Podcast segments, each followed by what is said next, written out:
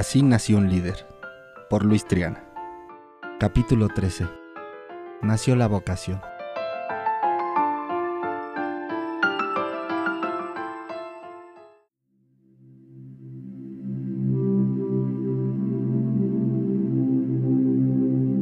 El recordar es vivir.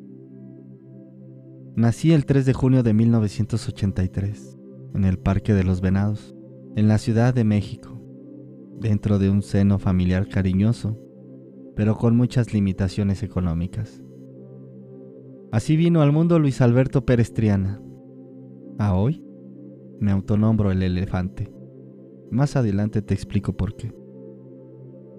Luis Alberto Pérez Triana, quien no tenía en ese momento ni en ese entonces ni idea de quién iba a ser en el futuro.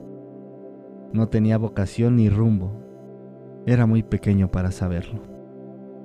Con el transcurso del tiempo, esa incertidumbre se fue revelando paulatinamente. Mi infancia se desarrolló en una de tantas vecindades de Iztapalapa. Tuve la fortuna de convivir con mi abuelita, Edna Oliva, a quien recuerdo con cariño, pero a la vez con mucha tristeza. Fue un ambiente nostálgico y de los peores en mi vida. Porque, aunque con cierto amor en el hogar, mi padre llegaba a casa ahogado de alcohol. A pesar de esa atmósfera, había luz dentro de tanta oscuridad por el fuerte fervor religioso que se vivía. Y hasta ahora se vive.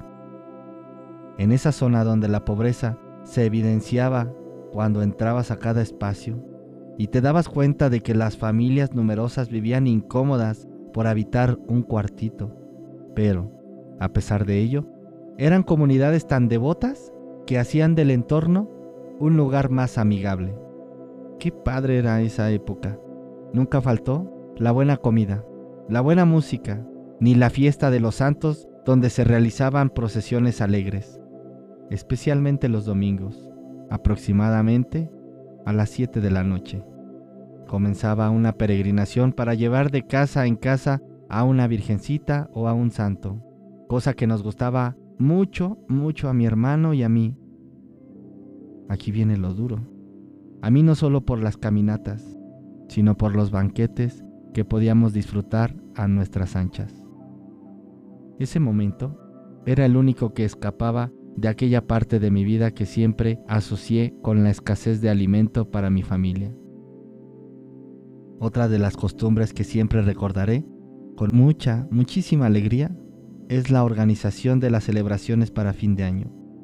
Todas las familias se reunían para ponernos de acuerdo y hacer grandes fiestas con música y sonidos que dejaban claro que la cumbia era el género por excelencia de esa región.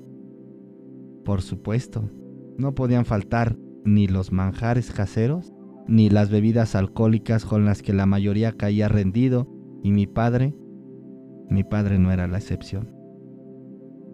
Si de diciembre hablamos, imposible omitir lo que eran las navidades para mi familia. Realizábamos el tradicional intercambio de regalos, la cena era vasta en platillos, porque todo el mundo cooperaba con algo. Es muy conocido en Chilangolandia el traje. Los bailes eran contagiosos, no había quien se escapara de al menos mover el cuerpo para una pieza. Nuestra creatividad llegaba a tanto que mi tía Ivette Mi tía siempre fungía como una directora teatral casera y los primos interpretábamos el nacimiento del niño Dios. También me acuerdo que entre otras actividades más cotidianas durante la semana, íbamos a la escuela y luego disfrutábamos jugar con nuestros vecinos de la barriada. Aquellas ocasiones en las que estar en la calle era normal para los niños. Golpeaban la puerta de la casa para que saliera a jugar y estábamos hasta las 3 de la mañana entreteniéndonos con las canicas o con juegos como la metita, el famoso bolillo, los encantados y no podrían faltar las escondidillas. Esa parte de mi vida era una infancia muy padre. Estar con los vecinos, con la barriada. Mi vida escolar la desarrollé en la primaria Guillermo Bonilla, en Iztacalco. Para ser preciso, en la famosa agrícola oriental. Asistía al turno de la mañana. Como toda la familia asistió a ese colegio, pues ¿qué creen? Yo no iba a quedarme atrás y todas las mañanas vestía con un uniforme de suéter amarillo y playera blanca, pantalón café y zapatos negros. Hasta ahora puedo rememorar el aroma de aquel salón de clases que era completamente diferente a otro olor. Era un olor muy peculiar que salía de mi mochila. Ay, mamita. Cuánto amor me demostraste. Generalmente mi mamá me mandaba una torta de frijoles para desayunar en el recreo. mi mami. Pero esos frijoles los preparaba con caldo en lugar de que fueran refritos o de alguna otra manera para que se mantuvieran secos. Entonces, cuando los untaba en el bolillo y cubría la torta con la servilleta de las tortillas, todo el bolillo se humedecía, a tal grado que escurría parte de ese caldo en algunas partes de mi mochila, por lo que todos los aromas se combinaban y eso hacía que no te apeteciera probar un bocado. Visiblemente tampoco se veía antojable, pero aún así debía comérmela. Ella realizaba su mejor esfuerzo y por eso siempre le oculté que no me gustaba ese tipo de tortas. Sin embargo, en ocasiones mis compañeros se burlaban de mi almuerzo y jamás le dije que pasaba toda mi estancia en el colegio sin ingerir un bocado alguno. Mi madre se dedicaba a limpiar casas y a planchar ropa ajena.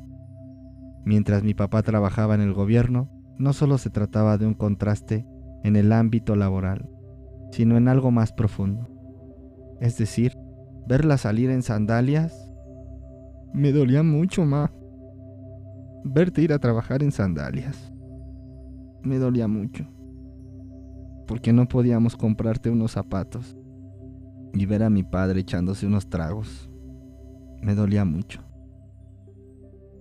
Es lo que hace que comiences a distinguir entre lo que valoras y lo que es tu ejemplo a seguir, y lo que repudias y catalogas como vicio. Gracias por el ejemplo, Ma. Aquí sigo, hablándole a un micrófono, con la cara en alto, viendo para adelante, para ser alguien trascendental en la vida, Ma. Los momentos de felicidad los atesoramos en nuestra memoria y en mi caso, los vividos con mis tíos junto a los viajes a Acapulco los aprecio muchísimo. Siempre fueron muy dinámicos, alegres, nadaban conmigo en el mar y me enseñaban a comer de todo. A pesar de mi problema de la lactosa, hasta la fecha no me gusta la leche. Genuinamente debo decir que fui muy feliz en ese entonces. Tenía entre 7 y 10 años cuando íbamos de paseo con la familia. Mi vida estaba llena de alegrías, tenía una chispa y una luz muy peculiares. Sentía una profunda emoción cuando aquellos tíos nos invitaban a casa y a ese lugar. Fíjate que ese lugar, su casa de mis tíos, me transmitía protección, cariño y amor. Asimismo, la disciplina militar de mi tío Juan. Ay, ¿cómo te voy a olvidar, tío? Sembró en mí el compromiso por hacer las cosas bien hechas desde un inicio por ejemplo, si debía lavar trastes, entonces debía asegurarme que no quedaran con un aroma desagradable o, como en ocasiones decimos, con un olor a choquía. Porque de ser así, mi tío Juan decía otra vez, lávalos todos. Cuando uno se da cuenta de los valores inmersos en responsabilidades y obligaciones cotidianas que en realidad son la educación que nos transmiten los adultos, caemos en cuenta de que desde pequeño uno ya trae la instrucción de ser un líder. Fue una vocación que desarrollé de manera empírica y fui consistente de ello cuando optaba por practicar karate y kung fu, unas actividades extracurriculares en la escuela. Ambos deportes tienen muchísima similitud, porque no solo se convierten en actividades que fortalecen todo el cuerpo, sino que fortalecen como disciplina que vinculan lo místico, lo espiritual, lo ético y lo cultural. Es decir, para lograr un buen equilibrio se necesita un abdomen entrenado como el centro que manejará la fuerza de las extremidades al golpear. Pero al mismo tiempo se necesita la templanza, el aroma, esa templanza para manejar sabiamente un movimiento. Saber el lugar y el tiempo exacto para evitar el error. El lenguaje de ambas artes marciales se sostiene en la perseverancia y la constancia, por lo que refleja el espíritu de un líder, el espíritu de un emprendedor, por lo que refleja quién queremos ser. Todo lo anterior se evidenciaba cuando mi convicción por ser el mejor salía en cualquier acción a desempeñar, y eso produjo que a mi corta edad ganara varias medallas. Esa era mi verdadera esencia, no quedarme dejado o preso de las circunstancias adversas, sino que salir adelante siempre era mi opción. Desafortunadamente, crecer en un entorno hostil no ayuda mucho a quienes soñamos con una sociedad y un modo de vida mejor. Mis amigos en aquel entonces estaban presos en el reclusorio. Otros algunos cuantos ya están muertos y algunos otros son drogadictos, por lo que actualmente no tengo amigos de la infancia. Al asumir mi liderazgo, el cambio de mentalidad y por consiguiente de mis actos hizo que la vida se encargara de alejarme de las personas que solo afectaban mi nuevo estilo de vida y mis progresos. De tal forma que ahora mi círculo de amistad se concentra en quienes laboran conmigo, pues para seguir creciendo necesitas rodearte de aquellos que te impulsen en lo personal, en lo espiritual. Necesitas rodearte de tiburones, de líderes, de personas que te lleven luz a tu vida, de personas que te generen paz.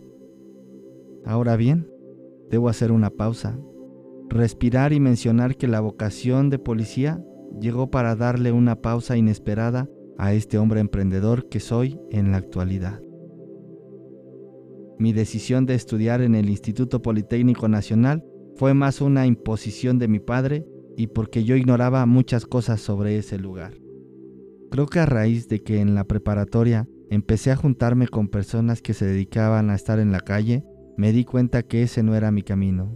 Y si mi tío era militar o convivía con otros policías de la PGR en aquella ocasión, era evidente que no tenía la opción de convertirme en un delincuente más. Allí nació mi ilusión por pertenecer a la Policía Federal de Caminos. Decidí ser policía para cambiar el mundo, pero siendo sincero, para ser honesto, en aquellos años, ser policía federal era sinónimo, entre comillas, de hacer buenos negocios. Y obviamente, y ganar una muy buena lana para salir de la pobreza si aplicabas otros métodos. En otras palabras, jamás pasaba por tu cabeza ayudar a la gente. Sin embargo, en el transcurso del tiempo, te das cuenta que la vocación de servicio es diferente. En esos momentos el trabajo cotidiano de la policía era extorsionar a la gente a través del cobro de dinero, atorar al famoso delincuente para sacar un beneficio monetario. ¿Y eso? Eso no era ser un servidor público, sino personificar a otro tipo de delincuente que se escondía bajo el título que imponía respeto y autoridad. No seas tonto y sirve a la gente. Protégela. Si eres servidor público, protégela. La vida te lo va a pagar. Voy a despedirme con este capítulo mencionándote que ganar no lo es todo, pero el deseo de ganar sí lo es. Vince Lombardi